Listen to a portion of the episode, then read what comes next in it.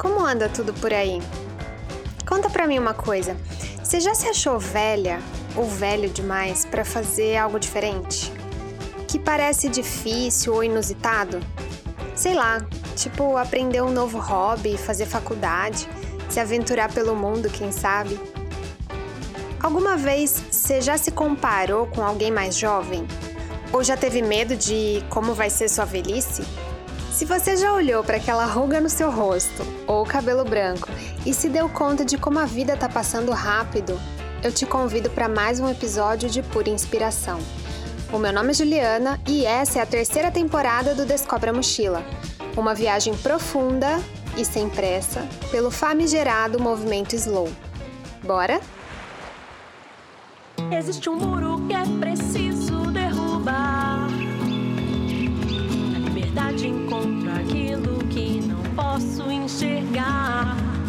estradas me desenham ao infinito. Descubro minha mochila e vejo tudo mais bonito. Eu sou meu tempo, a minha hora, o meu lugar. Vamos começar por ela, que se auto-intitula uma coroa mochileira. E vou dizer que no auge dos seus quase 60 anos tem mais disposição que muita viajeira novinha por aí. Aposentada que decidiu se abrir para o mundo com a leveza de uma passagem só de ida. Hoje vem desbravando as belezas naturais do nosso Brasilzão, mas também de si mesma. Se desafia em trabalhos voluntários, se diverte com desconhecidos, atravessa fronteiras e ressignifica preconceitos. É com muita honra e sorrisão no rosto que eu recebo Márcia, queridíssima, nesse humilde canal. Obrigada por estar aqui. Seja bem-vinda. Muito obrigada. Eu que agradeço aí, Ju, o convite e a oportunidade de inspirar um pouquinho mais essa mulherada aí que já passou do, dos anos 40, doença, a viajar, a sair um pouquinho da caixinha, né, da, sair sozinha pelo mundo, que não é perigoso. Então, Sim. eu que agradeço esse convite. Imagina. Bom, do outro lado, para essa prosa boa, temos um casalzão que esbanja saúde e é pura inspiração. Ela abandonou a carreira de arquiteta na cidade grande para se entregar a três paixões: a estrada, a bicicleta e ele, seu companheiro.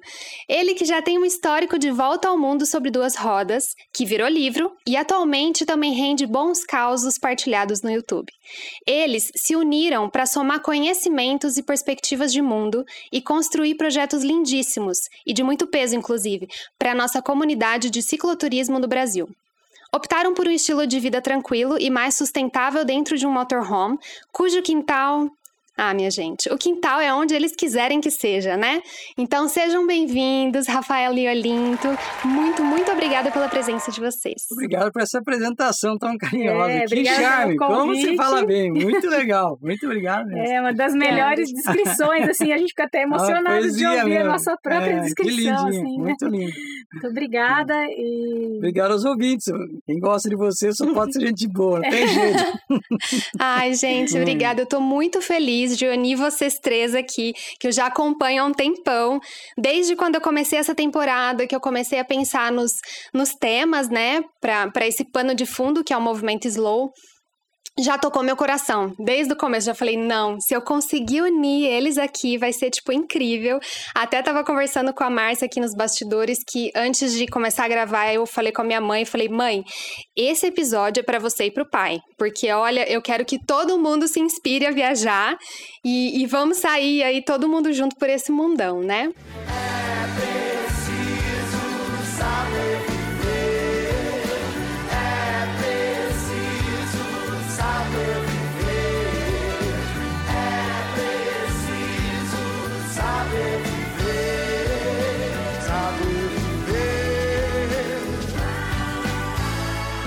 Então vamos lá.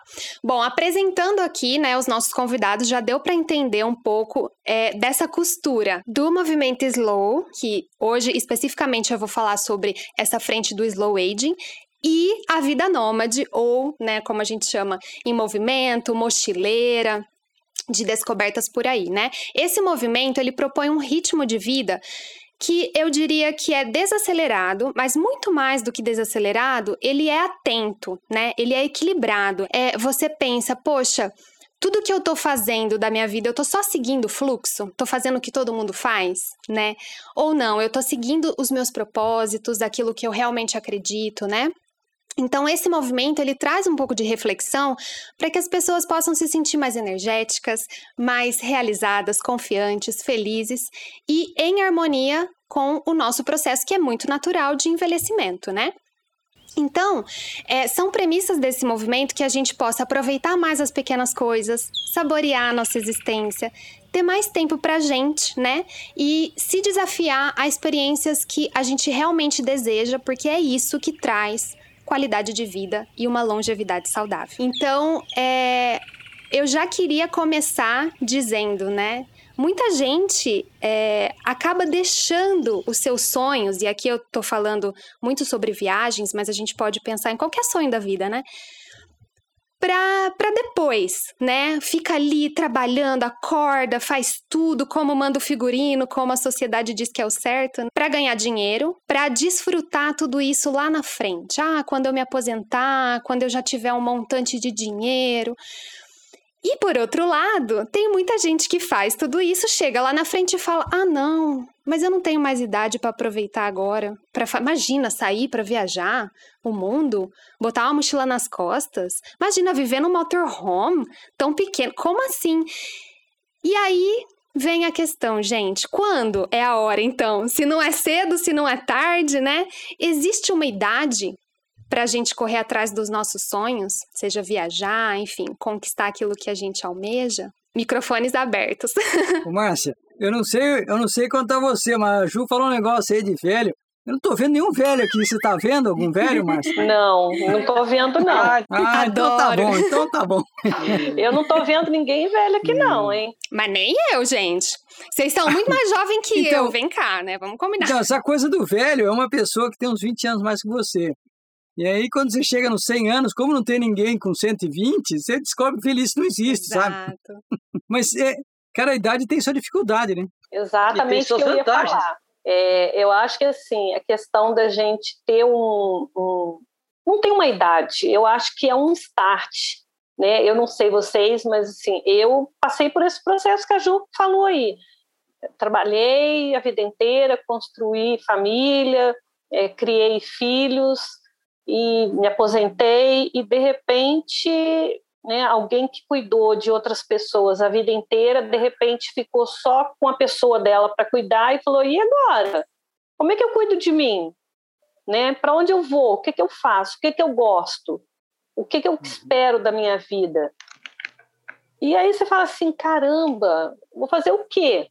Vou voltar a estudar? Vou aprender tricô aprender crochê sei lá Aí eu falei, não, eu acho que eu vou fazer o que eu sempre sonhei e nunca tive tempo, que era viajar.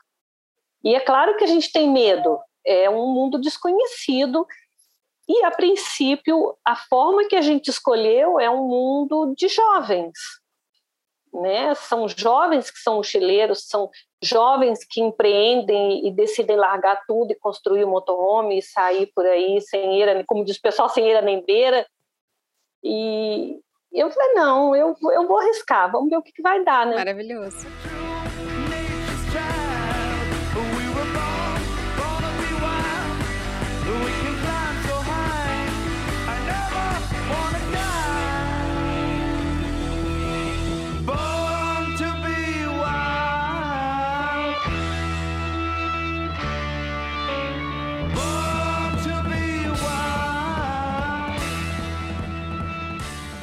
Então, essa, é, eu acho muito legal o que você falou, porque, a rigor, a maior parte das pessoas, na tua posição, o que, que eles iam passar a fazer? Ao invés desse caminho interno, onde você sabe o que quer, é, sabe o que gosta, sabe o que você é, eles iam passar a viver a vida do filho ou do neto, do bisneto, tanto que ela aguentar, para nunca se enfrentar e nunca fazer o que quer. E você não, você fez o processo que é natural, que é assim, que ao meu ponto de vista é mais correto, porque o que acontece? Você vai se descobrir, você não vai dar uma sustentação irreal lá para um neto, que era o trabalho da tua filha fazer, do teu filho fazer. gata. Ainda, ainda ontem, assim, semana passada, a gente estava num lugar e um lugar que não tem nada, assim, tem umas casas abandonadas lá. E uma gata deixou, teve cria lá. E chega um momento que ela deixa os gatinhos lá. Ela deixa. É, uma gata selvagem, uma não é gata, gata praticamente selvagem, é, não tem a cidade perto. Da assim, mata, assim. Lá num sítio. E, meu, e a natureza, assim, e, e, a seleção natural aí vai tomar o jeito dela. Daqueles seis gatinhos, eventualmente só sobra um. E, bom, eu acho você, o que você fez, é muito legal. Muito legal mesmo. E, assim, para mim, é, eu tive uma vida muito específica, tem um monte de história nisso, né? Eu, eu fiz o caminho inverso do seu. É, eu, eu me formei quando, assim como advogado. A primeira grana que eu consegui juntar antes do plano real, que é quase tão ruim quanto a gente está hoje, eu peguei e saí viajar. E nunca mais voltei a ter casa, praticamente. Então foi antes de construir alguma coisa. Aí tenho medo porque você não construiu ainda. Porque tem essa filosofia. Primeiro eu vou ter uma casa, aí pra, porque é segurança. Ah, não, eu quero ter mais uma casa, duas, porque uma alugo, outra eu vou viver. Não, aí eu tenho que ter mais uma por causa do meu filho que vai nascer agora, o neto, e aí não para. Um dia esse troço tem que parar, né? E, mas depois que você tem para largar esse monte de coisa que você deixou, é uma coragem absurda. Eu tinha pouca coisa, uma geladeira, uma motocicleta, vendi o que tinha, fui fazer a volta ao mundo de bicicleta, né? Forma resumida, é claro, né? É, eu acho, complementando o que a Márcia falou do, do start, né? No meu caso, eu estava nesse caminho, eu estava formada há 10 anos, trabalhando como arquiteta, e aí, assim, eu, eu conheci o, o e ele me mostrou um mundo diferente daquele que eu vivia. Eu tinha as minhas buscas e estava andando por um caminho que eu achava que era é, que ia me levar onde eu queria, vamos dizer assim, né? Então eu tinha vontade de viver experiências fora do Brasil, de viajar mais. Então eu estava me preparando para estudar fora. Eu tinha feito curso italiano e tudo mais. E aí quando eu conheci ele e ele me falou a forma que ele vivia no motorhome, eu falei, não, é isso que eu isso daí vem de encontro com o que eu sou, né? E o fato de ter esse trabalho de mapeamento de roteiros no Brasil, é, assim, parece que tudo vem de encontro com aquilo que eu sempre desenvolvi na minha vida. Então, o trabalho que a gente faz hoje tem muito a ver comigo, assim, e na maior parte dele já existia é, na cabeça do Olinto quando a gente se conheceu. É, e eu acho que no, no meu caso eu soube abraçar essa oportunidade, né? Porque naquela ocasião, então, eu tinha 10 anos de arquiteto, eu tinha acabado de assumir um cargo de assessora nacional de arte sacra na junto à CNBB, né, que é a Conferência dos Bispos do Brasil. Então eu tinha uma, uma posição, vamos dizer assim, eu tinha um emprego, eu tinha dois empregos, na verdade, e eu podia ter me apegado a isso, né? Mas eu, é, eu me deixei envolver por, por aquilo de verdade que estava que tava me chamando, que eu vislumbrava como futuro, né? É, o caminho bem. que eu podia seguir. Deus a Deus! então eu acho que tem, que tem muito a ver com isso, não tem idade. Eu tinha 30 e, 33 anos quando eu conheci o Olinto, e aí eu então saí dessa da, da profissão de arquitetura e vim, e vim morar no motorhome, trabalhar no motorhome e, e viajar de bicicleta. Eu acho que é, que é assim, não tem idade. Você você tem que saber ver que aquilo lá tá, tá te chamando, né? Tá, é, que aquela oportunidade é sua e você vai lá e pega. Exato. Simples. Ou, ou no caso da Márcia, ela, ela eventualmente a oportunidade é que teve essa calmaria na vida dela, ela soube abraçar essa oportunidade, fazer a reflexão e andar no caminho dela. Então cada um vai ter o seu momento e a sua segurança, né? No meu caso, eu tinha algumas economias dos meus 10 anos de trabalho, então isso me deu segurança também para falar não, eu vou sair do trabalho, desse trabalho, vou trabalhar em outra coisa, né?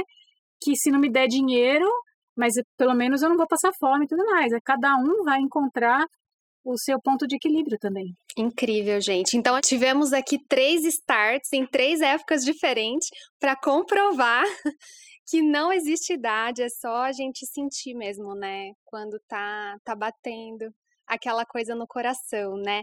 E, e para falar um pouquinho então sobre é, esse coração, né, que talvez impulsiona a gente a tomar uma atitude dessa, que muita gente chama de corajosa, né, e que na verdade a gente acaba sentindo que é o que faz sentido, né? É até meio quase que um pleonasmo, né? Mas é, é você tá seguindo aquilo, né, que, que, que tá muito certo para você, que, que não tem erro Mas como a Márcia também comentou, dá um medinho, né? Às vezes. É, eu, eu recebo muitas mensagens aqui do, do, pessoal, né? Dos ouvintes, das ouvintes também, principalmente, é, sobre essa questão de, de como lidar, mas é, e se eu precisar, por exemplo, porque é sempre o e se, né, gente? O mundo nos ensina que tudo é perigoso. Botou o pezinho para fora, meu Deus. Por exemplo, eu recebo muitas perguntas de, de, de, pessoas falando, mas e como que eu faço com a saúde? Tipo, se eu tô num outro país, eu não falo a língua às vezes. É, se eu tô viajando de bike e eu tô no meio do nada e eu passo mal, ou se eu tô no motorhome, num lugar muito distante, ou se eu sou uma mulher viajando sozinha, gente, preciso de alguém. Como que vocês lidam, primeiro, com esse ímpeto de não ir, de não fazer algo, né? Porque tem aquele medo que é instintivo, que vem para proteger a gente. Como que vocês lidam com esse medo? É, emocionalmente e depois na prática, né? Vamos falar de coisas práticas. Ah, seguro saúde, ah, o SUS do Brasil é muito bom, né? Vamos falar um pouquinho desse cenário todo. Bom, eu sempre fui uma pessoa bem de me jogar nas coisas, né? Então eu vou, eu vou com medo, mas eu vou. Eu não deixo que a, a, aquele, aquela sensação, aquele medo, aquela angústia, né? Aquelas incertezas, elas me bloqueiem eu vou, vou com medo mesmo.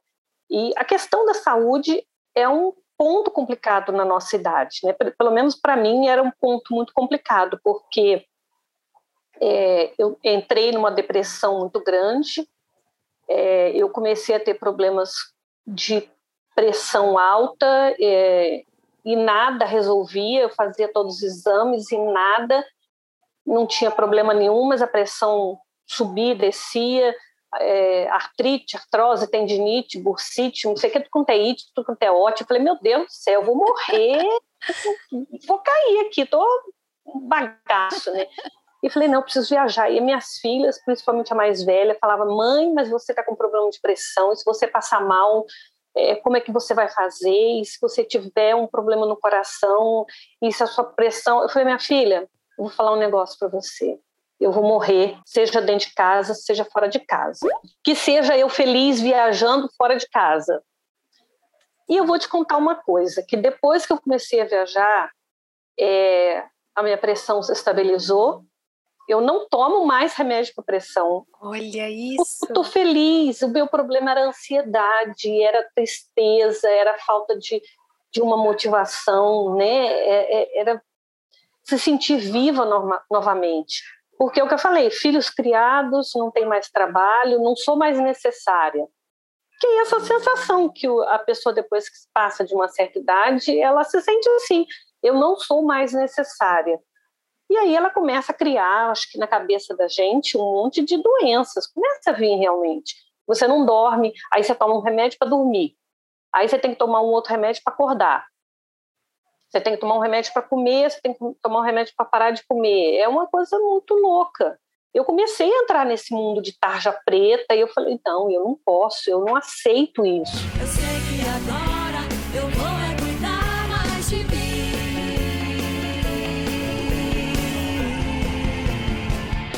E a única coisa que vinha na minha mente era viajar. Era viajar, viajar. E eu não tinha nenhuma reserva eu já tinha entrado num, num processo de minimalismo, então, assim, de, de não me apegar mais às coisas, desfazer de móveis. Ah, não preciso disso, vamos vender. Não preciso do carro, vende o carro. E não vou comprar roupa. Para que eu vou comprar roupa? não saio de casa mesmo. E eu fui entrando nessa de desapego das coisas. Quando eu viajei, essa parte não foi difícil para mim. Então, viajar um mês, seis meses com a mesma roupa dentro da mochila, tá ok para mim. É claro que às vezes você olha para as fotos e fala assim, onde que eu estava mesmo? Porque essa roupa é a mesma em todas as fotos. onde que eu estava? Eu estou um pouquinho meio perdido, mas tranquilo. E a única coisa que eu faço é manter o plano de saúde que eu tinha quando eu trabalhava e eu continuei mantendo mesmo não usando, mas se acontecer alguma coisa, né, eu tenho um plano de saúde. Como uma garantia, perfeito. Como uma garantia, apesar de hoje já não precisar mais Excelente. de remédio. Delícia. Com relação ao medo, né, essa palavra, a gente sempre gosta de, de falar o seguinte: o medo ele serve para proteger a gente, né? Então, quando você é criança, você vai atravessar a rua, quem está com você fala assim: olha, você olha para um lado e olha para o outro, para ver se não vem carro. Aí, se não vier carro, você passa. Então, você desenvolve essa, esse receio, vamos dizer assim, de que vai chegar um carro e pode passar em cima de você.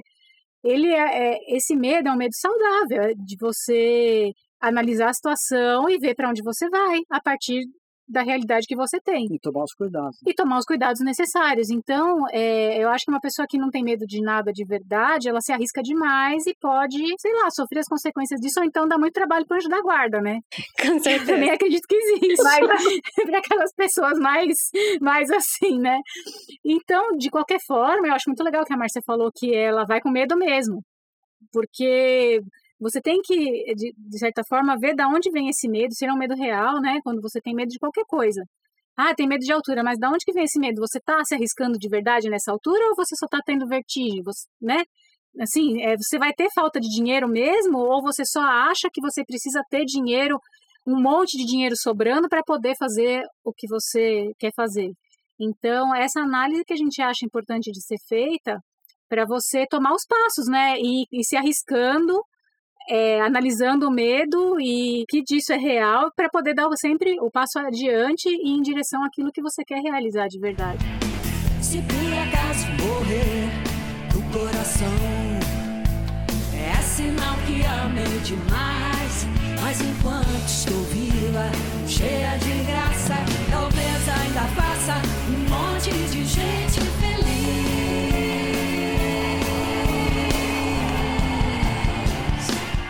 Interessante que você falou, né? Aquela é, frase clássica, né? Ah, é, saúde, né? uhum. né? Você tem um plano de saúde. Meu, ninguém está preocupado com saúde. Senão não comia do jeito que come. Se não tinha vida sedentária do jeito que tá. Meu, saúde se preocupa agora. Se eu sou jovem saudável, eu vou ser um velho saudável. Muito provavelmente, claro, que tem acidente e tudo mais. Então, quer dizer, o melhor que você faz para ter uma velhice não tem velho aqui, vamos de novo. Sempre bom ressaltar. então, Sempre bom. É, você vai indo bem, quando chega lá no final, você está bem. Espera-se, né? Porque, no fundo, ninguém quer ser um velho tudo cheio de som, de atravessado e numa cama. E não é ideal de velhice de ninguém. Então, eu quero estar tá bem quando tiver velho. E eu vou chegar lá. e é isso que eu me cuido. A gente tem plano de saúde, eu fiquei muito tempo sem plano de saúde. Aliás, o plano de saúde que eles mais querem é que um monte de jovem faça plano, porque não vai acontecer nada com eles. Quando eles ficarem velhos, eles não querem é. mais você lá, né? Eles fazem de tudo para você ficar longe, né? Você vai dar prejuízo. Então, isso é muito relativo. Quando a gente viaja fora do Brasil, é complexo. Mas é, é uma das últimas viagens de grandes aventuras assim, que a gente fez, fez pelo, pelo altiplano boliviano, bem no inverno, então, é, altitude de quase 5 mil metros de altitude, tudo de bicicleta, menos 20 graus, menos 20 e poucos graus, acampando todas as noites, atravessando o deserto, não tinha nem lugar para comprar comida durante 10 dias, água de dois e dois dias. Então, essa foi a primeira viagem que eu fiz depois de descobrir que eu tinha divertículo.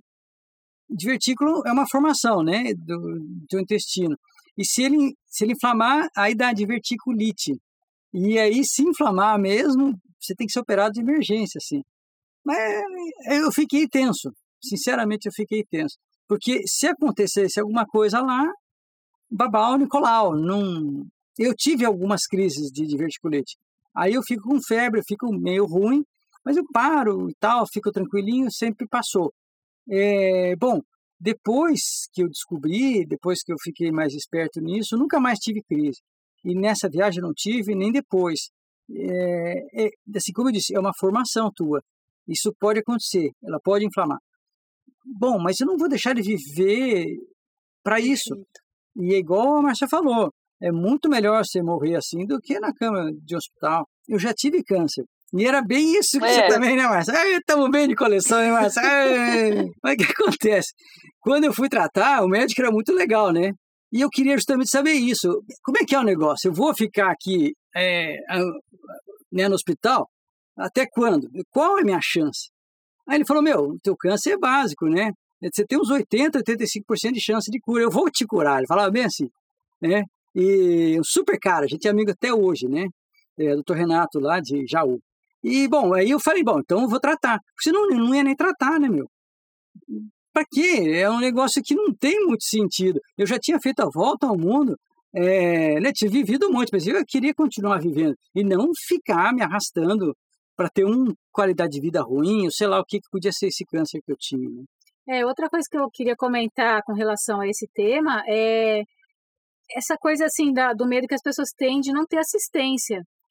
A gente, eu acho que a viagem de bicicleta, tal, provavelmente a de mochila também te dá, te dá isso, assim, de você exercitar a sua fé, que, que não é uma fé religiosa em Deus, em Nossa Senhora, sei lá, no Buda, não é uma fé religiosa, mas é, é um acreditar na vida, na, na sua, é, no seu futuro, na sua, no seu destino, e não destino como algo pré-determinado, mas assim, eu tô andando, só estou andando no meu caminho né? Se acontecer, eu ando de bicicleta na rodovia, eu posso ser atropelada. Nossa, né? coisa mais básica que tem. Eu ando de bicicleta, posso cair da bicicleta, quebrar a perna no meio do deserto e aí também, às vezes, ônibus eu vou que ficar capota lá. é direto o que tem no país. Né? né? Então, é, a gente acredita na, na, nossa, no nosso caminho. Olha, tem mais... se alguma coisa acontecer, é assim, a vida é assim, né? Que nem os gatinhos lá abandonados, a vida é assim, a mãe deles Tem mais uma, co uma coisa que eu acho interessante, esse negócio do seguro, né? Essa outra palavra, a gente falou de saúde, agora o seguro, né?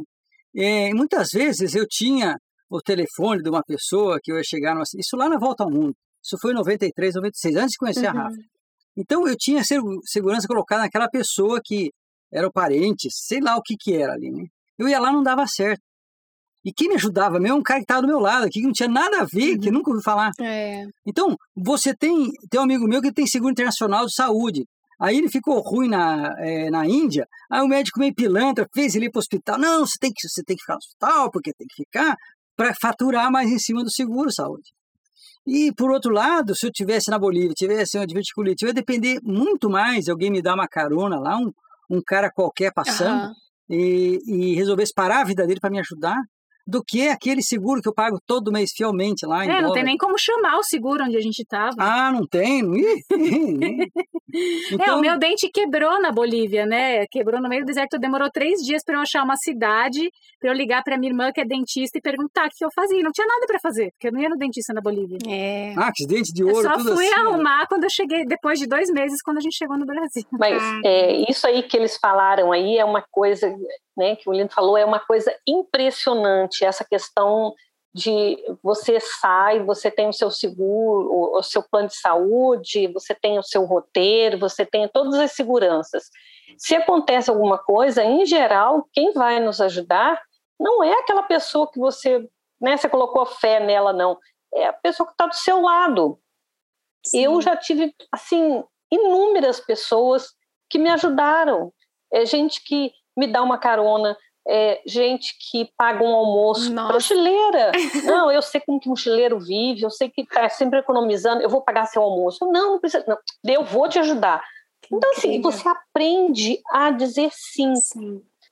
porque a gente é muito orgulhoso, né? Então você está assim, não, eu não preciso. E nessa viagem, desde que eu comecei a mochilar, eu entendi que às vezes o, o, o meu sim faz mais bem para a pessoa que está me ajudando, que ela se sente bem em estar ajudando, do que realmente às vezes para mim. É bom, eu gosto, eu fico feliz, porque por muitos anos eu passei a, a ideia que eu não merecia. Eu podia ajudar as pessoas, mas eu não merecia ser ajudada. Não, não, eu não preciso, ou não, eu não sou, né, não, as pessoas não vão me ajudar e tal. E de repente, né, eu descobri que as pessoas são boas, que tem gente boa pra caramba nesse mundo, Sim. né? Ah, muito mais do Você- que as ruins. Muito mais. Muito Todo mais. mundo tem muito mais. Sabe, essa coisa É. de ter medo, a gente tem medo, né? Você não vai se colocar em risco à toa, Uhum. né? Eu, por exemplo, eu não vou para o meio de uma rodovia do nada e pedir carona. Mas se eu estou num local é, e, e, de repente eu estou precisando, eu vou procurar um local onde eu possa é, me cercar com pessoas de boa índole, né? Eu vou Igual hoje eu estava num, num, ontem, eu estava num roça falando com a pessoa que eu, ah, eu tô, vou descer para Itacaré e tal, não sei o quê. Aí ele, ah, eu vou para Ilhéus. Se você quiser uma carona, eu te dou. Falei, poxa, Simples entendeu? assim. Uhum. Simples assim. E aí você pega uma carona, economizou e está indo com uma pessoa que você conheceu ali, acabei de conhecer, mas é diferente de você ir para a estrada e pedir carona. Claro.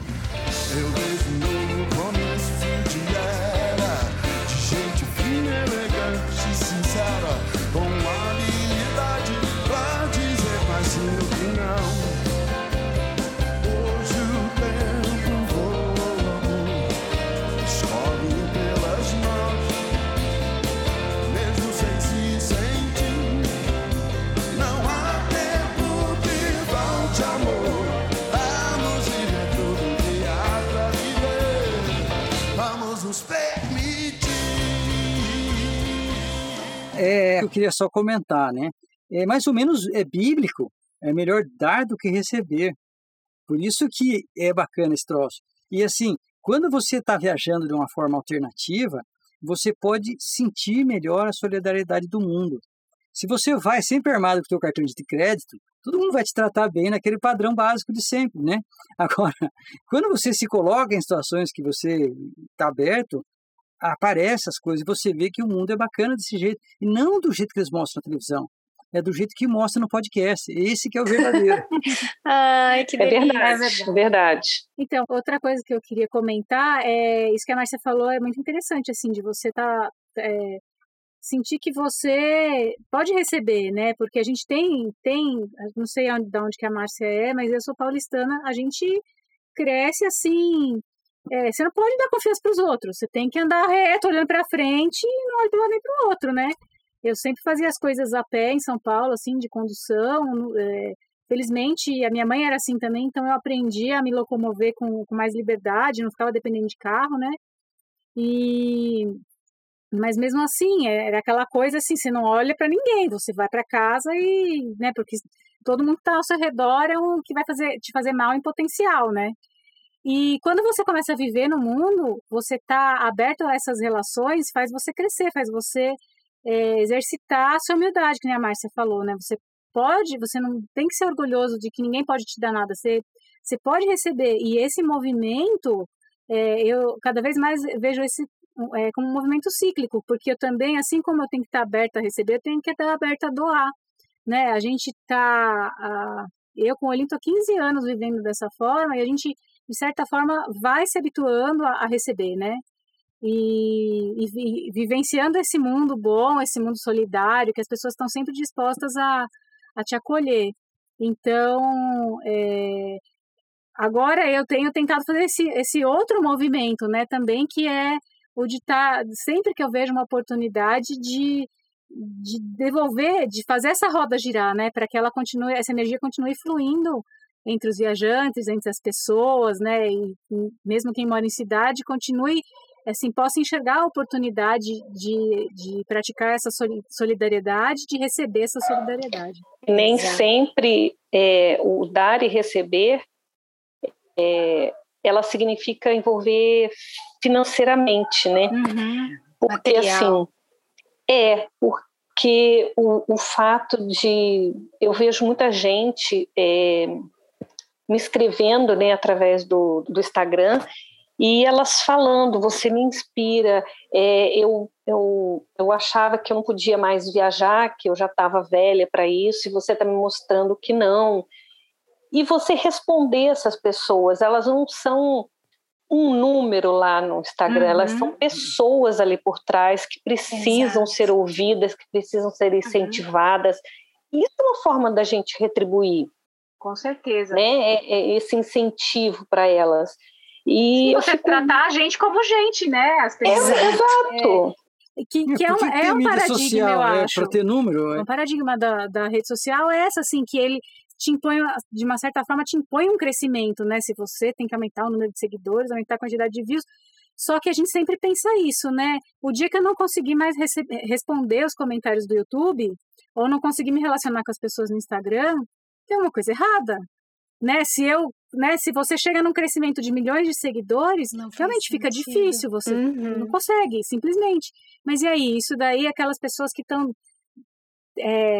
recebendo teu conteúdo, estão te dando, querendo a sua atenção, estão precisando da sua atenção, você não vai mais conseguir, né? Eu acho que isso é, é, é um paradigma que a gente tem que sempre ter em mente, assim, quando a gente quer que mais pessoas e quer que nosso, nossas mídias cresçam e tudo mais, sempre ter essa... Isso em mente. Não sei, não tem resposta, né?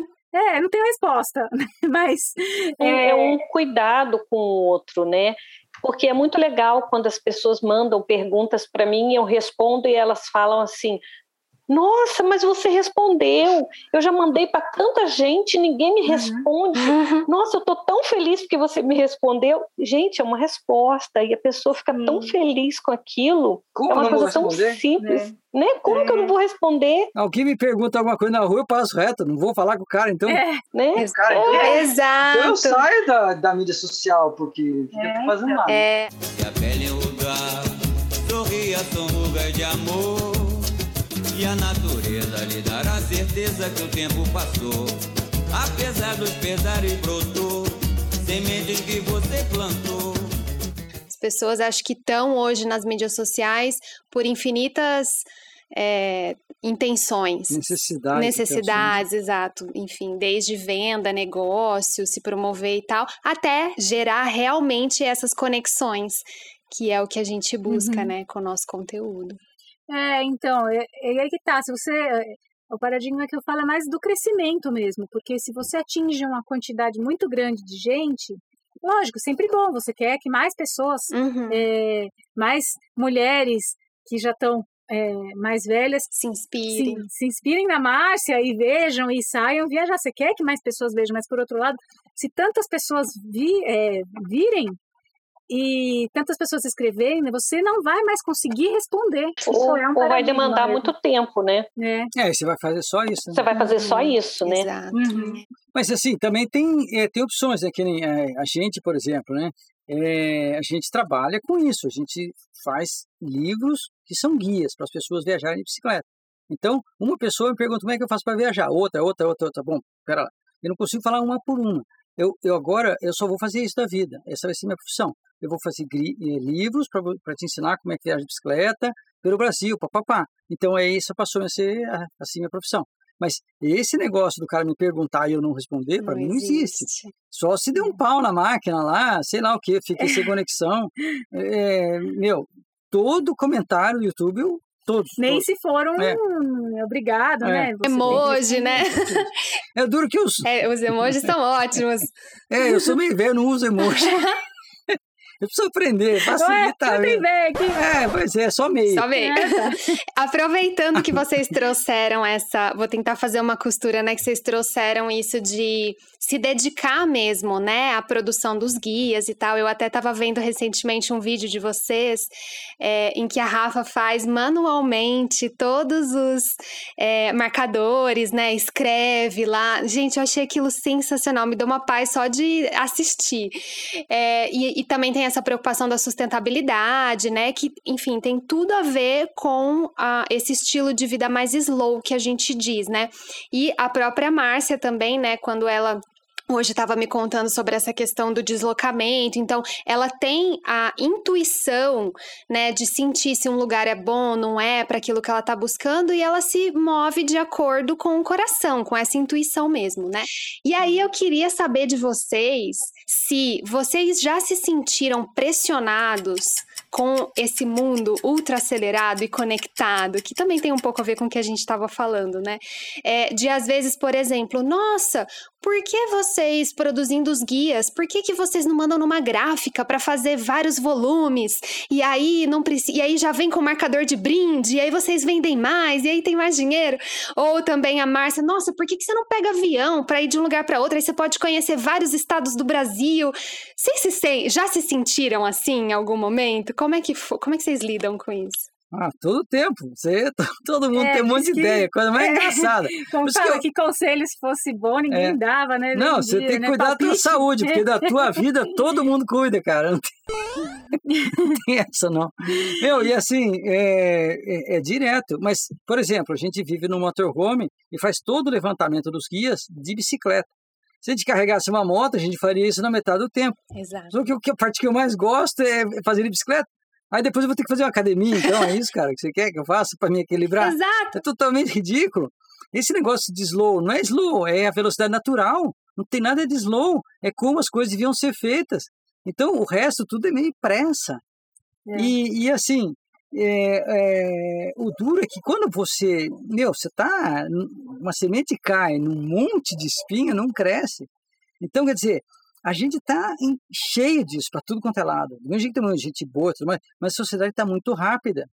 E assim, se você vai viajar para esquecer seus problemas, você está muito enganado, vai tudo dentro da mala. Onde você abrir a mala, vai sair todos os problemas de novo. Então, isso daí é uma constante, porque é, a gente tem uma vida, a gente tem um, tem um departamento comercial, é tudo aqui, ó, que você está vendo aqui É. volta. Ah, né, os A departamentos gente tudo aqui. divide aqui os Divide. departamentos. Aí o que acontece? Maravilhoso. Você precisa pagar as contas, então, ah, precisa produzir mais, mas quanto? E eu vou continuar em equilíbrio? É, é um exercício diário para buscar o equilíbrio e para você encontrar paz, para você ficar tranquilo e, e assim produzir aquilo que você sonha, aquilo que você tem né, assim como ideal. Mas o ideal passa pelo seu bem-estar, não é uma questão de egoísmo. Uhum. É assim, quando você está no avião, e os caras falam lá, ó, vai cair as máscaras. Põe a máscara em você, depois você põe no teu filho. Porque se você não põe em você, você desmaia antes de pôr no teu filho, os dois vão pro saco. Então você tem que ver bem se você está fazendo bem. Se você já está bem, você pode até ajudar os outros.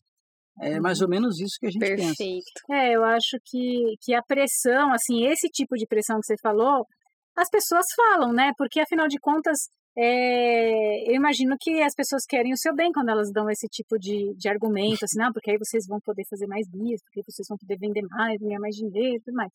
Mas a gente, nessa parte, eu acho que a gente te- é bem, assim, tem a nossa ideologia, né? Dentro da sustentabilidade, dentro, da, dentro daquilo, a gente gosta de aprender coisas, de fazer, de ter a, o domínio sobre aquilo que a gente está produzindo, né? Não depender de uma outra pessoa que eu vou ter que falar para ela como que ela vai diagramar o livro e ter que ficar falando. Às vezes é um trabalho improdutivo, porque o nosso, o que a gente, os guias que a gente faz, eles são muito específicos. Tem planilha, tem gráfico, eu teria que ensinar alguém a fazer, né? Não é algo assim que ah, pega aquele texto, copia e cola e vê como que fica bonito aí a diagramação. É, é super detalhado, então é, eventualmente não é bem da forma que as pessoas pensam. Eu acho que a, a parte assim que, que mais levaria a gente aos nossos deslizes, vamos dizer assim, essa, as dificuldades de dessa vida mais equilibrada, é que nem o Aline falou, tá dentro da gente mesmo. No meu caso, eu fui arquiteta há 10 anos em São Paulo, então aquela pessoa não saiu 100% de dentro de mim ainda. Né? Ela ainda existe. É o Ainda bem. equilíbrio, né? Legal. Então tem hora que Artista, ela né? ajuda, É, artista tem hora que ela caramba, ajuda, é. tem hora que ela atrapalha. E aí a gente que tem que continuar nesse caminho, na busca desse equilíbrio e manter a nossa, assim, a nossa ideologia, aquilo que a gente acredita, né?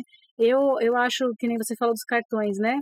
Eu encontrei nesse formato um jeito de eu pintar, porque eu gosto de pintar. Fazia um tempão que eu não pintava.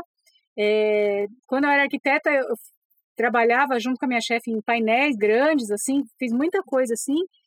E, e eu sentia falta de, de ter um momento mais assim que eu pudesse trabalhar com a mão. E eu encontrei aí uma forma de, de fazer, né? Que não é eu pintar um quadro que eu não sei o que, que eu vou fazer com ele depois. Vou dar para alguém, vou jogar fora, porque eu não Pendurar no motorhome, não dá. motorhome. É. É, é, então, é, se eu começar a pintar, fica todas as paredes pintadas e logo acaba, não tem muito espaço, né? Mas, enfim, eu acho que a gente pode, a gente deve encontrar no nosso dia a dia os lugares onde colocar as coisas que, que vão ajudar a gente a se desenvolver, tipo é, fazer um mapeamento de bicicleta. Isso daí é para a gente estar em forma, é para a gente se exercitar, né? É, tem uma finalidade que não é só, ai que lindo eles fazem de bicicleta. Tem toda um- uma ideologia por trás para em busca desse equilíbrio, né? Ando devagar porque já tive pressa e levo esse sorriso porque já chorei demais. Hoje me sinto mais forte, mais feliz, quem sabe? Só levo a certeza de que muito pouco eu sei ou nada sei. Conhecer as manhas e as manhãs, o sabor das massas e das maçãs. Eu, no meu caso, eu sinto a, a pressão com relação a, a conhecer os lugares. Ah, mas você foi naquele lugar tal? Não, você tem que ir naquele lugar tal. Ou então, assim, mas que que para onde você vai amanhã? O que, que você vai fazer? Para que lugar que você vai? Eu não sei. A hora que eu acordar amanhã, eu decido. É igual a menina que perguntou: Não, mas aqui, você já decidiu se você vai ficar aqui em Morro de São Paulo ou você vai embora? Eu falei assim: Não, não sei. Amanhã, a hora que eu acordar, eu decido. Não sei. Não e tá sei, tudo bem, cara. né? É, Tá gente. Parece que. Eu- eu sempre fui uma pessoa muito controladora. Sempre, com tudo. É, eu tinha que saber onde eu gastava até um real. Eu vou, eu continuo anotando, eu tenho planilhas onde eu anoto. Ah, eu tomei um cafezinho, anoto lá. Mais para um controle futuro do que realmente um controle de controle mesmo, né? É, eu deixei de estar controlando. Então eu deixo a vida me levar. Ah, eu não quero conhecer, sei lá, São Miguel do Gostoso. Não, mas você tem que conhecer. Tá, mas, Mas que eu gostoso, né? quero. Ah, mas é só mais um ponto turístico. Né? Não, você tem que ir naquele lugar tal porque lá é legal.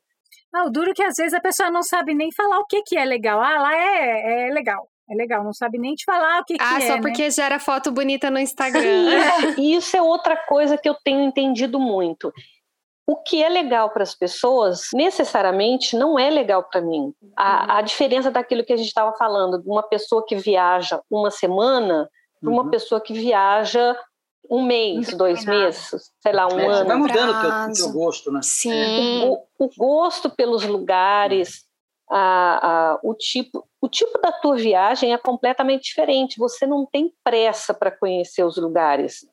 Você simplesmente se deixa levar pelo fluxo.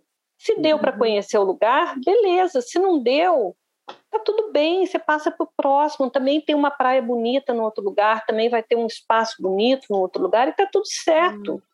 É você se descobrir, né? É, fazendo uma associação também com a viagem de bicicleta, é, você fica pedalando o dia inteiro para eventualmente para chegar num lugar que você, pode ser turístico assim. Ah, não, aí Você- é dias, né? É, eventualmente Entre um dias. lugar e outro, tipo assim, você vai no Rio de Janeiro, aí depois você sai pedalando até Salvador, hum, é um mês pra chegar lá. Uhum. Se fica no mês, hum, né, eventualmente, dá, vamos dizer Então, assim, da cidade. né? E aí, quando você vai pensar na- nas experiências que você tem, elas acontecem o dia que elas acontecem. Não é porque você chegou lá no Cristo Redentor. É porque você estava pedalando aquela estradinha e saiu uma pessoa da casa e te ofereceu um café e você ficou lá conversando. Então, esses pontos turísticos, eles... é, eles vão realmente, falou, vão perdendo. é, você já não A tem mais gente- graça de. É, a gente já não de- vai para lugar turístico, assim, só se tem muita vontade, tipo a gente, o Taj Mahal. Falei, Rafa, você tem que ver o Taj Mahal. A gente foi pontualmente, assim, muito rápido, só, e vamos embora. Aham. A gente passou três meses em Ladakh, que é uma região que quase ninguém vai, é como se fosse do o Tibete, só que ela está no norte da Índia. Ou seja, é livre, né? todo mundo meio que fala, fala inglês mais ou menos e tal. E lá você fica à vontade, acampa onde você quiser. Olha. Ao contrário do Tibete, que é bem mais controlado, né? Aham. Então, quer dizer, é, é coisa muito. E outra, aquela bagunçona toda, aquele monte de gente tentando vender Badulac pra você, aquelas coisas. Então, uma sensação que não. De não É, pertencimento. você vai começando a até não querer mais ir nesses É. lugares, né? Você vai só para ver o Taj Mahal, né? Tipo, é famoso, você queria ver, é bacana por causa da arquitetura, mas rápido e você sabe que vai É, ser que tem, maltratado. tem lugares que você que tem Isso, vontade, isso. sei lá, É. eu assim, atualmente cada vez mais diminuíram os lugares que eu tenho vontade de ir porque eu vi no, no livro de arquitetura. É, na época eu tinha vários lugares que eu queria conhecer, vários sonhos, mas, por exemplo, quando a gente foi para o Irã, o que eu conheci de arquitetura lá, que eu nunca tinha ouvido falar na faculdade, é assim espetacular. Então, mesmo assim, que nem a Marcia você acorda, ah, eu, amanhã eu vejo para onde eu vou, né? Se você se deixa entregar por essa casualidade assim, é, você se surpreende com o que você encontra na Bolívia, quanta arquitetura que a gente achou É. também, né? Então, então assim, é, tudo vai para Capadócia, só que a gente tá de bicicleta. Então, para chegar na Capadócia, tem um monte de coisa igual a Capadócia antes, Sem ninguém. sem ninguém. Um monte daquelas montanhas que. Só que os caras moram lá ainda. Então tem um, um, um estrebaria, alguma coisa lá, que ele é vivo.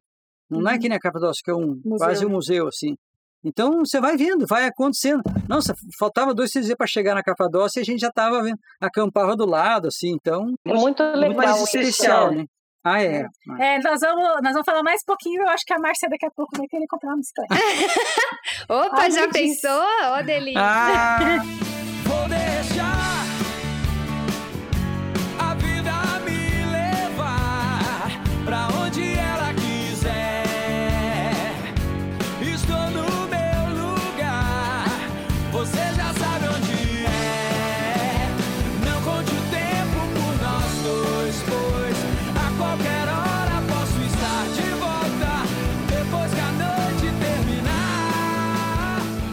Mas assim, especialmente na Europa, é, o europeu é meio fechado. Agora, se você chegar lá de bicicleta, nossa, cara. Não é verdade? portas. É verdade, isso é muito especial, isso. É porque de mochila ele não sabe se você tá É, eu vou contar uma história pra você veio da rodoviária, acabou Quando de eu comecei a volta ao mundo, eu comecei pela Europa. Então, eu, eu, eh, eu fui para Espanha, depois Portugal. né? Fui- Quando eu cheguei em Paris, eu estava chovendo direto na França, quando eu estava lá. Uns 15 dias eu peguei de chuva. Quando eu cheguei em Paris, estava sol, lindo. Eu fui direto para Torre Eiffel. Aí eu estacionei a bicicleta lá, tinha cinco parisienses vindo puxar conversa comigo. Porque eu estava de bicicleta carregada. Se eu chegasse de mochila, o cara não ia saber que eu fiz tudo aquilo de bicicleta. Eh, Eu podia ter vindo da Gare de Lyon. É, não tem como diferenciar. Mas como eu estava de bicicleta, a bicicleta carregada, eles já ah, ah, de onde é que você é? O que você está fazendo? Como é que é a tua bicicleta? Quantas marchas tem? Ah, ui, ui, cedo, ó. Aí, super legal. E, e mesmo o alemão, um cara super fechado, ele não se aguenta, ele tem que ir lá conversar com você. Gente, que Porque ele quer saber, ele adora a bicicleta. Então, se você tiver a oportunidade de treinar, de ir atrás, né? E, além de ser barato, porque o transporte coletivo é muito caro na Europa, né? Se você pegar aquelas cidadezinhas pequenininhas, pega uma região mais plana, tipo Holanda, um negócio mais plano, assim. Meu, eu acho que você vai curtir. Vamos lá, né? Não sei. Não sei. É, vamos ver, né? É, O, o plano ano que vem é começar a sair do Brasil, né? Que Ó, esse era para ser ano passado, a pandemia pegou e aí É. eu desisti. Falei, vou fazer o Brasil esse ano, mas realmente a questão de transporte tem me, me deixado um pouco estressada, principalmente aqui no Nordeste. Os Uhum. lugares que eu quero ir, Não ou eu tem. tenho que usar uma agência, pagar um caro, dia, ou pagar caro, apertado, todo nem- mundo tossindo. ou nem tem ônibus. Tem Uhum. lugares que nem tem. Olha, vou falar uma coisa. Eu saí de Porto de Galinhas, chegar até Maragogi, eu demorei cinco horas, um trajeto que se faz de carro em uma hora, e eu peguei Nossa. quatro conduções. Tá vendo? Não, eu tô adorando que vocês entraram no próximo tópico sem eu nem perguntar. Que era mesmo pra gente falar desse estilo de vida é, sobre duas rodas, né? Então, é, primeiro, que quem deseja viajar a longo prazo, às vezes nem imagina a infinidade, a possibilidade que é, né? Ou também tem medo, enfim, de, de ter esse meio de locomoção. E como a gente estava falando de saúde, né, gente? No tempo que você tá ali pedalando, isso é uma meditação ativa, né? É a coisa mais incrível para o corpo. Assim, o ser humano ele, ele precisa muito, inclusive, desse estilo de exercício, né? Mental e Estímulo físico. mental. É, esse estímulo mental e físico. É um mantra. A pedalada é um mantra. Exato, é um mantra. É, isso, inclusive, está muito dentro desse movimento que fala sobre essa longevidade mais saudável. Então, ele traz alguns, é, o yoga, enfim, o pilates, a natação, tudo isso. E tava lá o ciclismo, gente. E aí eu falei, olha que maravilhoso, além de você ter qualidade de vida, você se locomove, vai para os lugares e conhece esse mundão e economiza. Então eu queria mesmo que vocês trouxessem um pouquinho dessa perspectiva do quão bom pode ser e se a pessoa se sente talvez, sei lá, fora de forma, fora de idade, como começar? Por onde começar? a bicicleta é um veículo, né? Tem gente que tem, tem problema com o veículo. Para mim, o veículo próprio é a solução.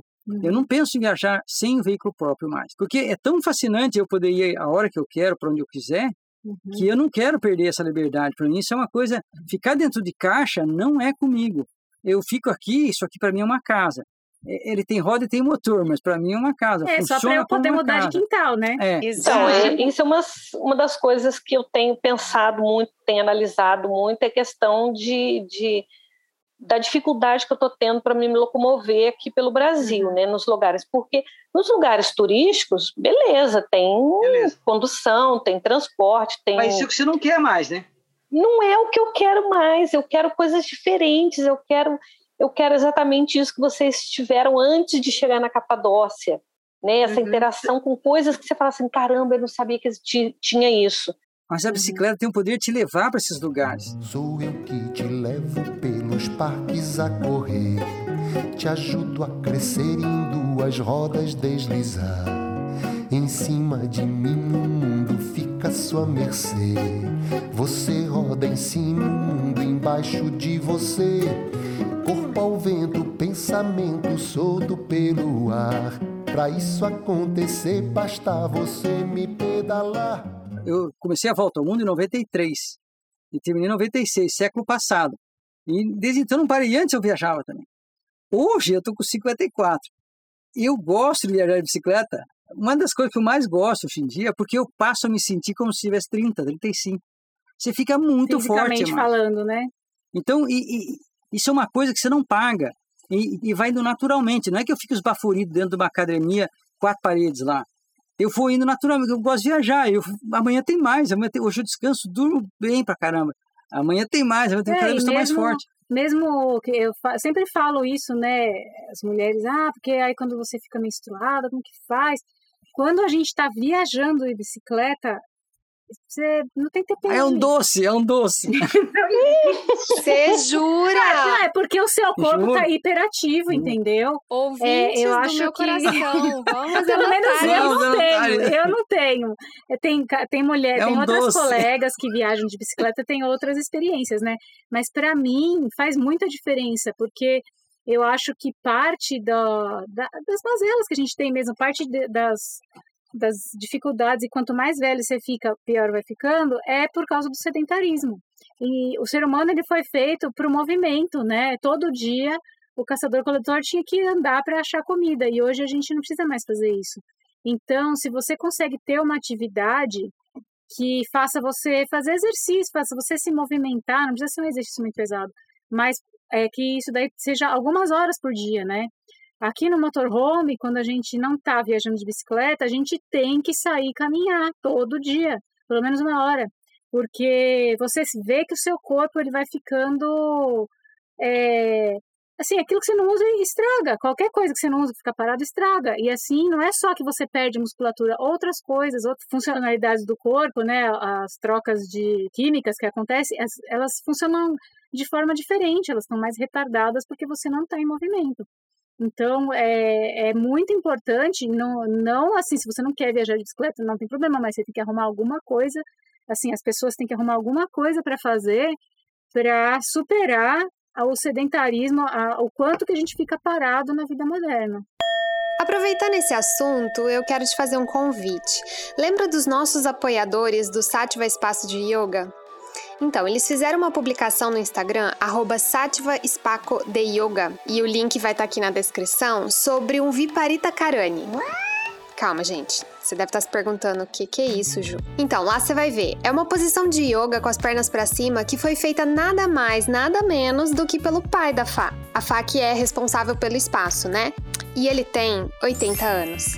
Então, gente, essa é apenas uma das muitas motivações para quem busca, como os nossos convidados bem disseram, uma longevidade saudável. Com aquele sentimento de completude mesmo, sabe?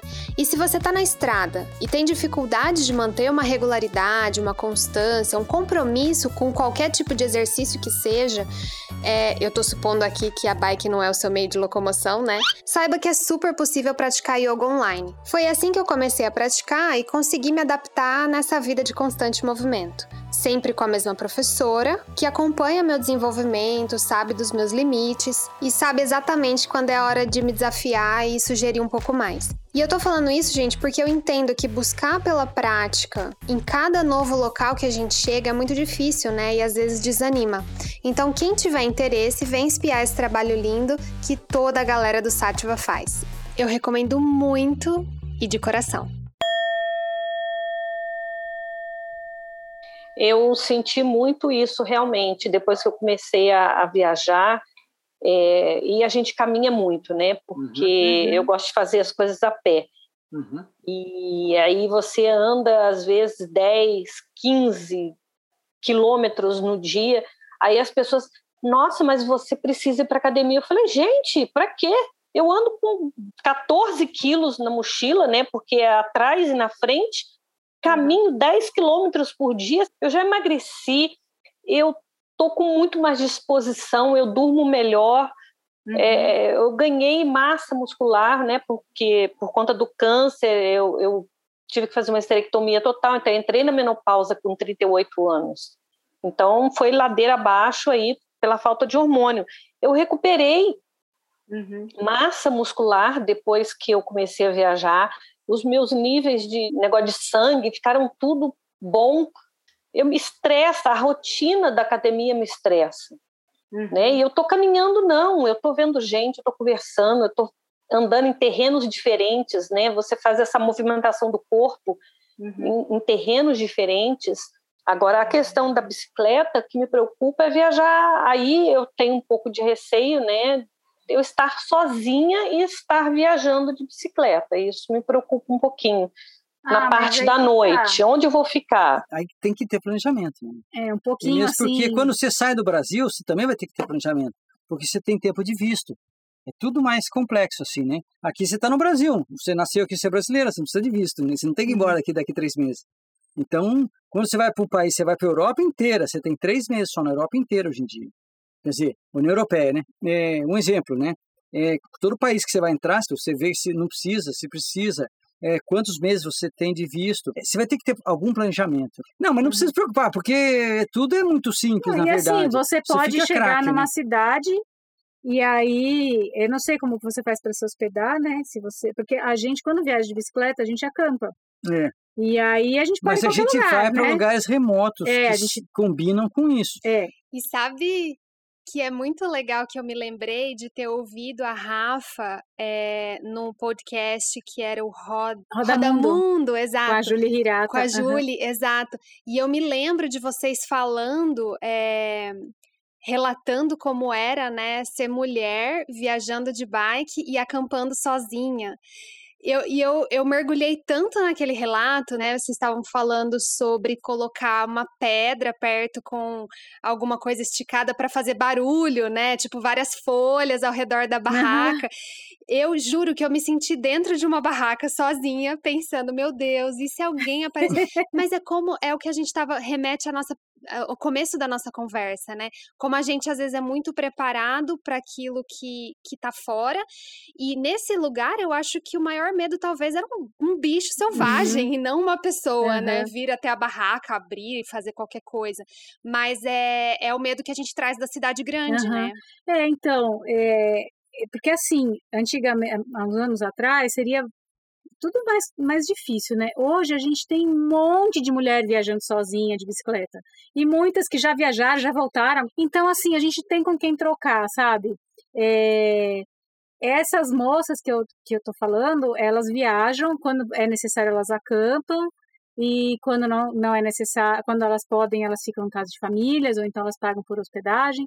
Então, é, eu acho que, assim, todas as pessoas que têm um sonho, que querem realizar alguma coisa, hoje a gente tem possibilidade de estar perto de quem já fez algo parecido, ou de trocar, assim, de trocar ideias com pessoas que estão vibrando na mesma é, direção que a nossa, né?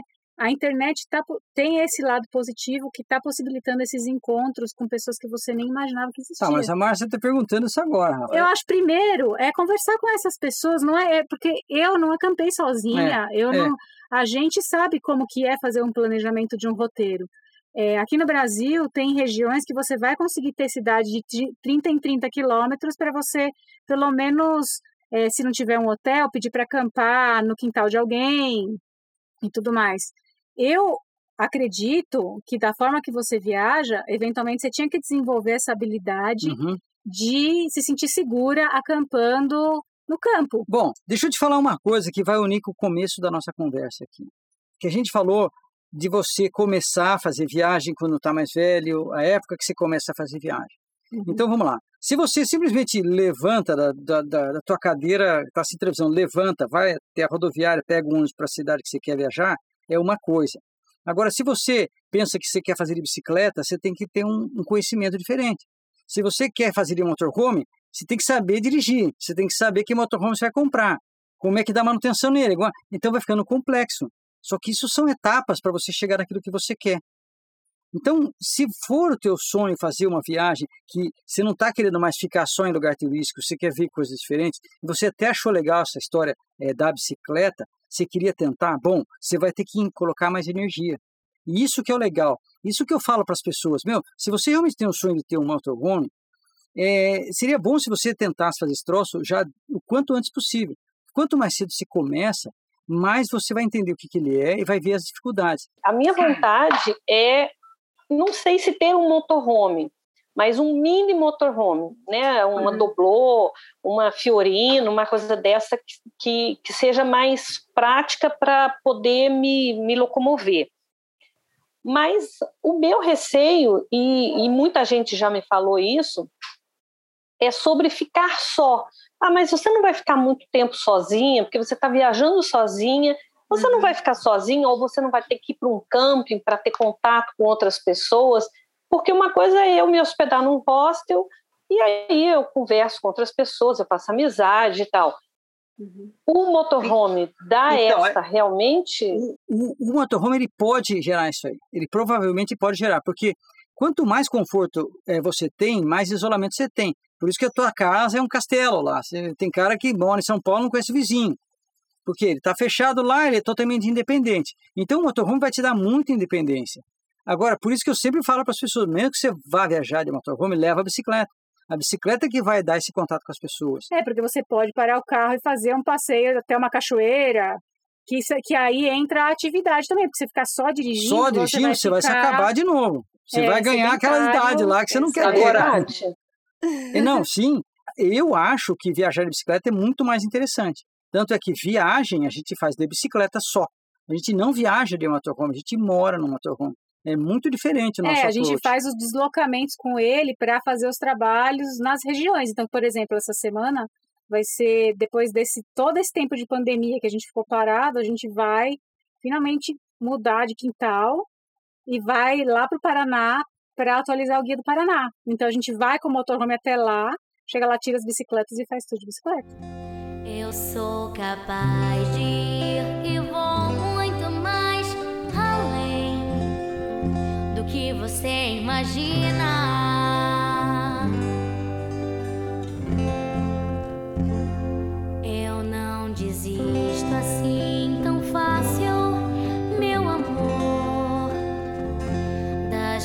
Coisas que eu quero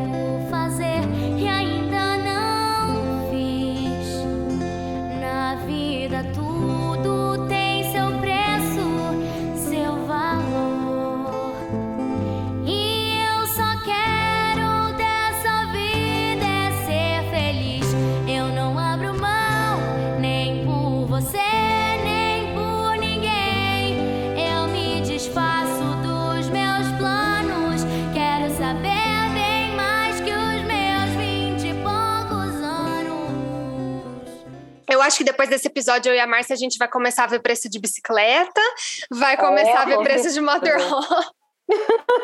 Quem sabe a gente O não de combina de... motorhome eu já vejo.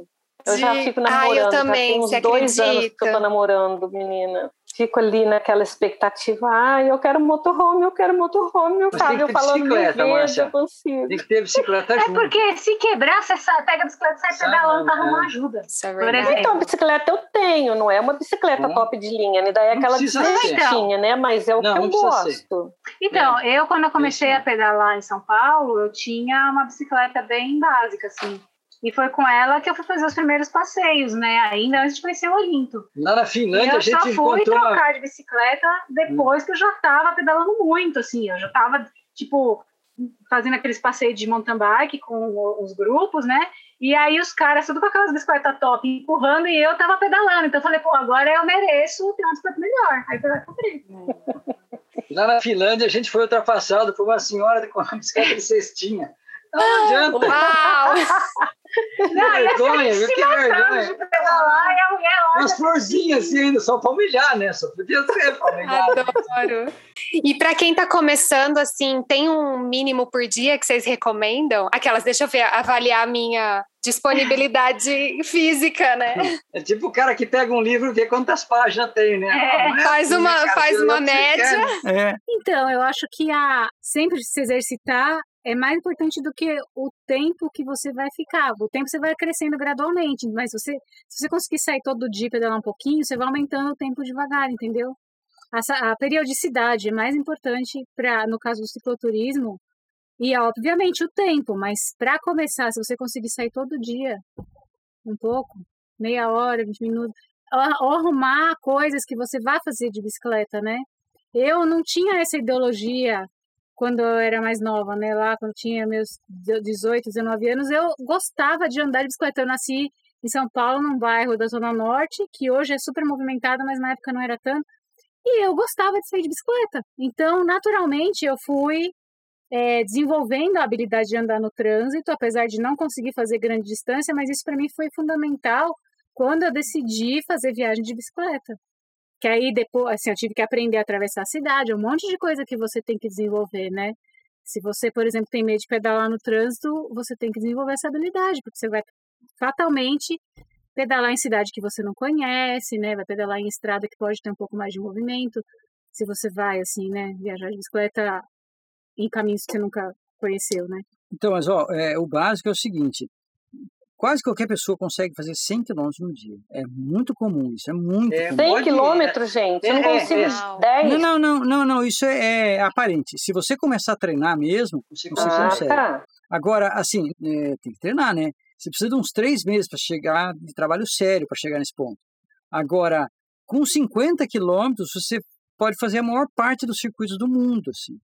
Se você consegue fazer 50 quilômetros no dia, é, Caminho de Santiago, o Caminho da Fé, a maior parte dos circuitos tem menos de 50 quilômetros ou está por volta disso. Então, assim, se você não treina e tal, é, entre 50 e 70 é muito básico de você fazer. Você acabou de falar que faz 14, 10, 14 A pé. a pé.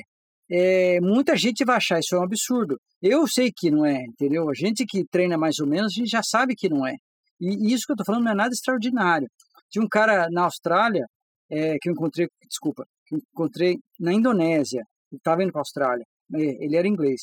Ele fazia 280 quilômetros num dia de bicicleta, num dia normal. Ele chegou a fazer 300. Então, é, é- esse cara é exceção. Esse cara é exceção. Eu não encontrei ninguém como ele, assim.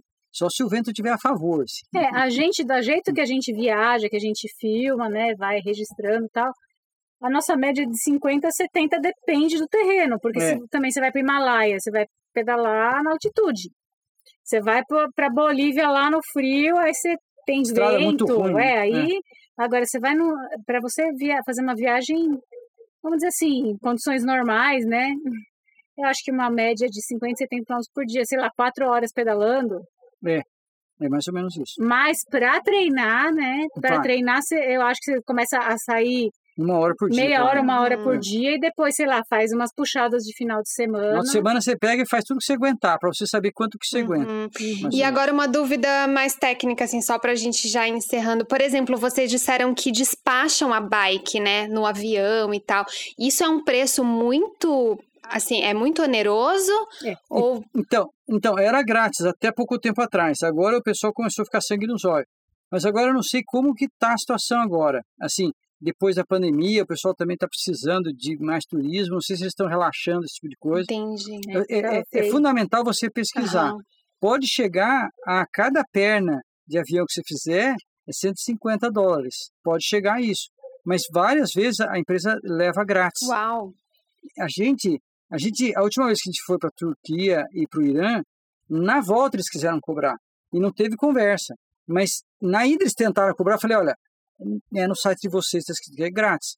Aí eu briguei com o cara, ele deixou. Aí na volta o cara cobrou, eu paguei, cheguei aqui no Procon e ganhei a causa. Uau. É, mas desde então, aí teve esses negócios, é, essas leis aí favorecendo as empresas aéreas, e eu sei que ficou pior. Entendi. Isso aí é muito chato. Mas ainda tem companhia aérea que não cobra. É. Então, assim, o que a gente tem feito, infelizmente a gente não pôde viajar mais, né, por causa da pandemia. É.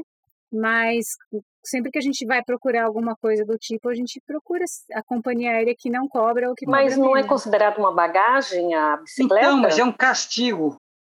É um castigo que eles fazem. Se, é, porque tem até um vídeo lá no YouTube que eu ensino como é que dobra ela para ela ficar do tamanho que. Empacota, né? Tira as rodas. É, partugota ela para ficar do tamanho de uma bagagem. É, era considerada uma bagagem. Agora eles falam e, e cobra e bicicleta, só por ser bicicleta. Então não adianta, porque a gente É. empacotava e ela ficava do tamanho de uma bagagem normal e, e do, ficava dentro do pagava, padrão, peso e medidas. Hum. E não pagava. Agora mesmo, se ele olhar que tem a roda lá, É. pode estar empacotado do tamanho de uma caixa de fósforo, eles cobram. Então você tem que ver isso aí. Aí você vai numa outra empresa aérea que é um pouquinho mais cara, mas você não paga isso. É, ou então, não sei. É, in- É, dependendo do sei dizer lugar, às vezes a gente já conheceu pessoas que alugaram, né?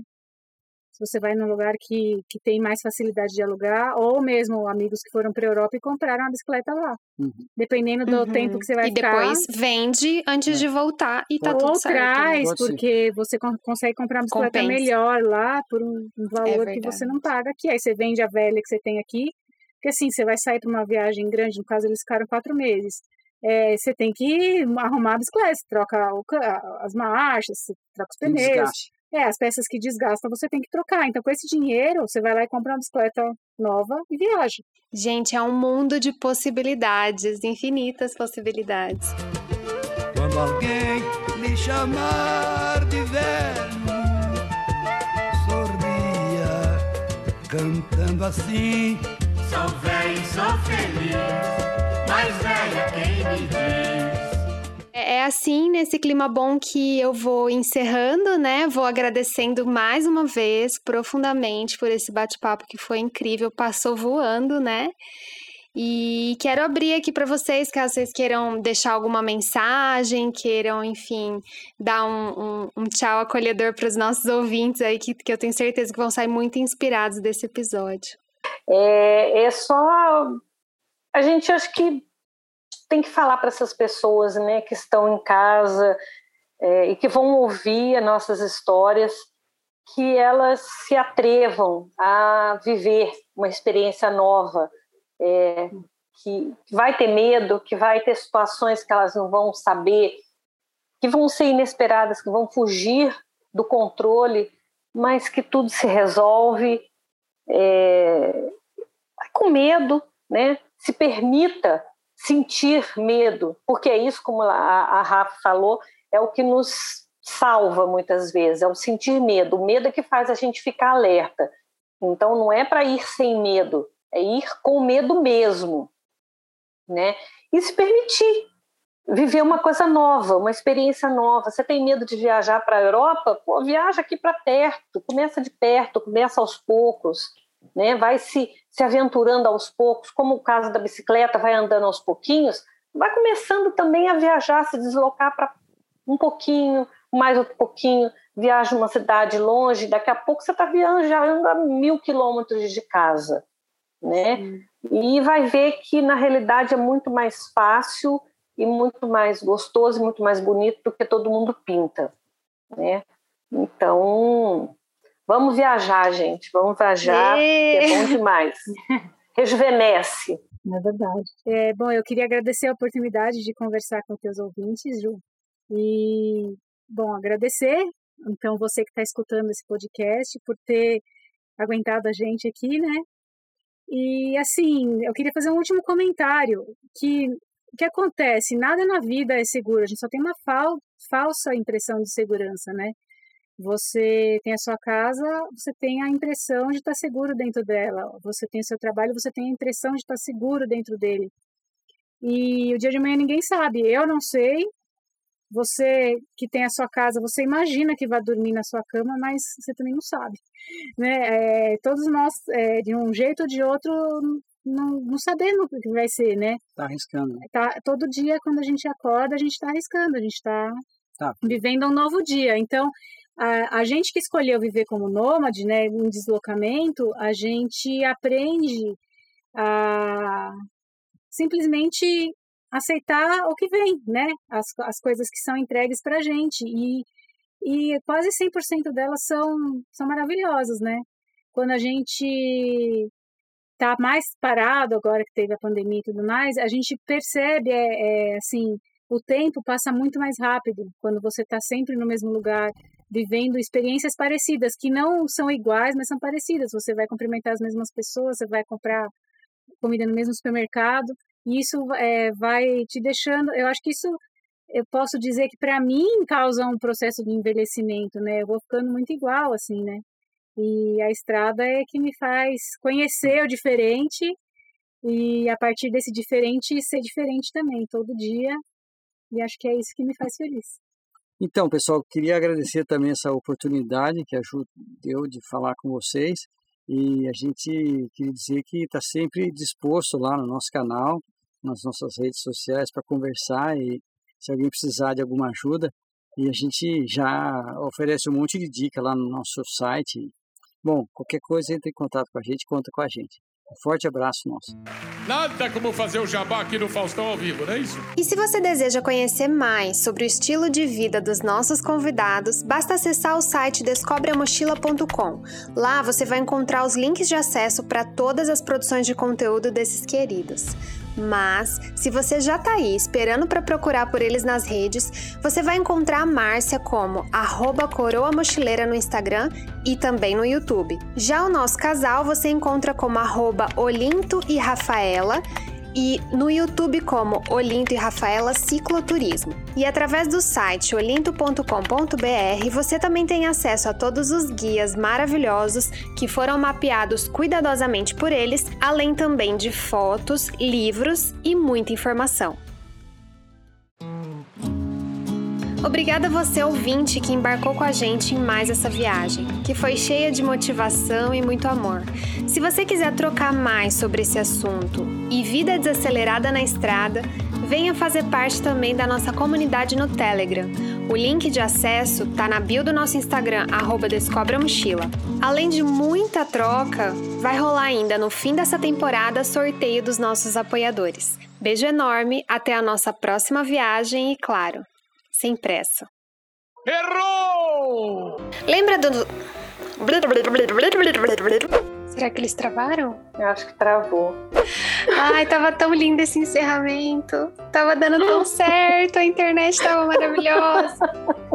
Acontece, são é aquilo que a gente estava falando, coisas inesperadas vão acontecer. E Exato. você tem é que saber lidar com isso. Você ganha um jogo de cintura quando você está na estrada que é impressionante. Ah, tá bom, não deu certo aqui. Rapidamente você já muda o itinerário e vamos que vamos. Deus, nossa, Ai, foi uma delícia, né? foi, a coisa fluiu. Você jogava a, a bola na, na Tá área correndo. e- Vamos lá, gente. Ai, eu amo quando é Joga assim. entre vocês aí.